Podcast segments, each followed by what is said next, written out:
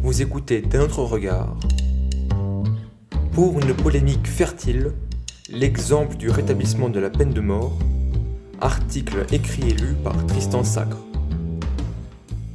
Polémique, polémiste, buzz, bad buzz, que de noms qui ne cessent de s'accroître au sein de notre société médiatique. Il faut croire qu'avec l'essor des nouvelles technologies de l'information et de la communication, les polémiques ont le vent en poupe. On en deviendrait presque là si ces dernières ne gagnaient pas en agressivité à mesure que leur nombre croît. Là réside peut-être le problème. Face au flot d'informations auxquelles nous sommes confrontés au quotidien, il semblerait que heurter nos sensibilités soit devenu une condition nécessaire de l'élaboration d'une polémique. La polémique ayant pour but de créer un débat, il me semble naturel de la placer au cœur de la vie démocratique. C'est pourquoi, face aux doutes que traverse la démocratie française depuis de nombreuses années, et elle n'est pas la seule, je ne peux que m'interroger sur l'importance qu'il faut redonner à la polémique. Ce présent article a ainsi pour ambition de comprendre comment permettre à la polémique de remplir de nouveau son rôle démocratique.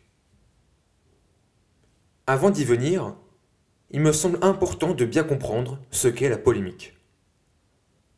Selon le critique littéraire Gérard Ferrérol, la polémique est un principe interne du discours.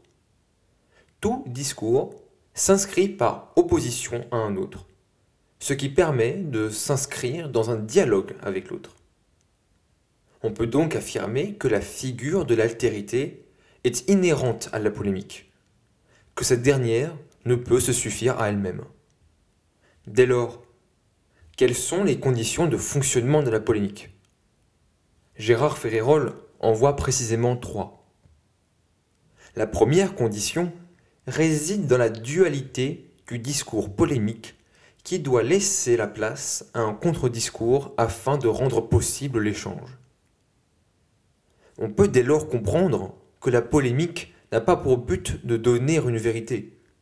Si tel était le cas, alors le contre-discours qu'il supposerait serait nécessairement faux. Il serait alors absurde d'entrer en débat.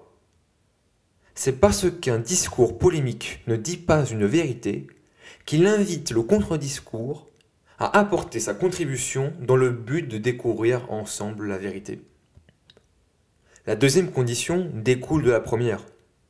Pour que le discours polémique et le contre-discours puissent se rencontrer, il faut qu'ils se retrouvent sur un terrain commun qu'ils peuvent définir librement. La dernière condition souligne l'importance du témoin de la joute qui se joue. Celui qui porte un discours polémique cherche certes à vaincre la thèse adverse.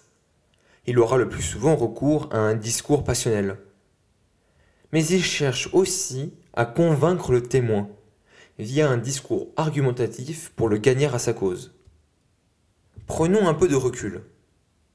Pour qu'un discours soit vraiment polémique, il faut qu'il laisse la place à une antithèse, avec laquelle il va débattre en fixant les règles du jeu pour garantir la qualité et la clarté du débat et laisser les témoins être juges.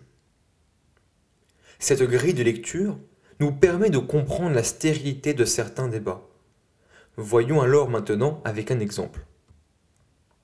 Le 14 septembre 2020, Ipsos et Soprasteria publiaient conjointement une étude montrant que 55% des Français se positionnaient en faveur de la peine de mort. Néanmoins, cette même étude nous révèle que 82% d'entre eux estiment qu'on a besoin d'un vrai chef en France pour remettre de l'ordre. Mais de quel ordre parle-t-on? Lorsque l'on écoute le débat proposé sur le plateau de Balance ton poste du 26 septembre 2020, on se rend compte qu'il tourne vite autour de l'incapacité de la justice à protéger les citoyens. Ce thème est entre autres, largement repris et instrumentalisé par la chef du Rassemblement national, qui s'est sans surprise positionnée en faveur du rétablissement de la peine capitale. Face à cette instrumentalisation politique jouant sur la corde sécuritaire, il apparaît difficile de sortir de l'impasse. Effectivement, et nous l'avons vu, pour qu'une polémique soit féconde, les adversaires doivent s'accorder sur le terrain de la bataille et sur les règles du combat. Or, en politique, tous les coups sont permis. Et dans une logique où il vaut mieux cliver plutôt que rassembler, il n'est pas étonnant de voir s'opérer une déviation. Brandir la peine capitale comme solution face à la délinquance pour dissuader quiconque de transgresser la loi, c'est jouer à un jeu dangereux. Si le problème soulevé est celui de l'inefficacité de la justice face à la délinquance, ne faudrait-il pas se demander pourquoi cette dernière existe et quelle analyse sociopolitique peut-on en faire? Toutefois, une polémique autour de la peine de mort peut tout à fait être fertile. Ce qui posait problème un peu plus haut était le fait que son instrumentalisation politique empêchait de se mettre d'accord sur un terrain commun, autour de principes communs. Mais si, par exemple, la polémique était une dispute éthique ou morale, alors les protagonistes s'accorderaient à débattre loyalement sur les conditions de possibilité ou non d'une réintroduction de la peine de mort. En somme, méfions-nous de l'instrumentalisation politique des polémiques et tâchons de leur redonner toute leur profondeur pour de plus beaux affrontements.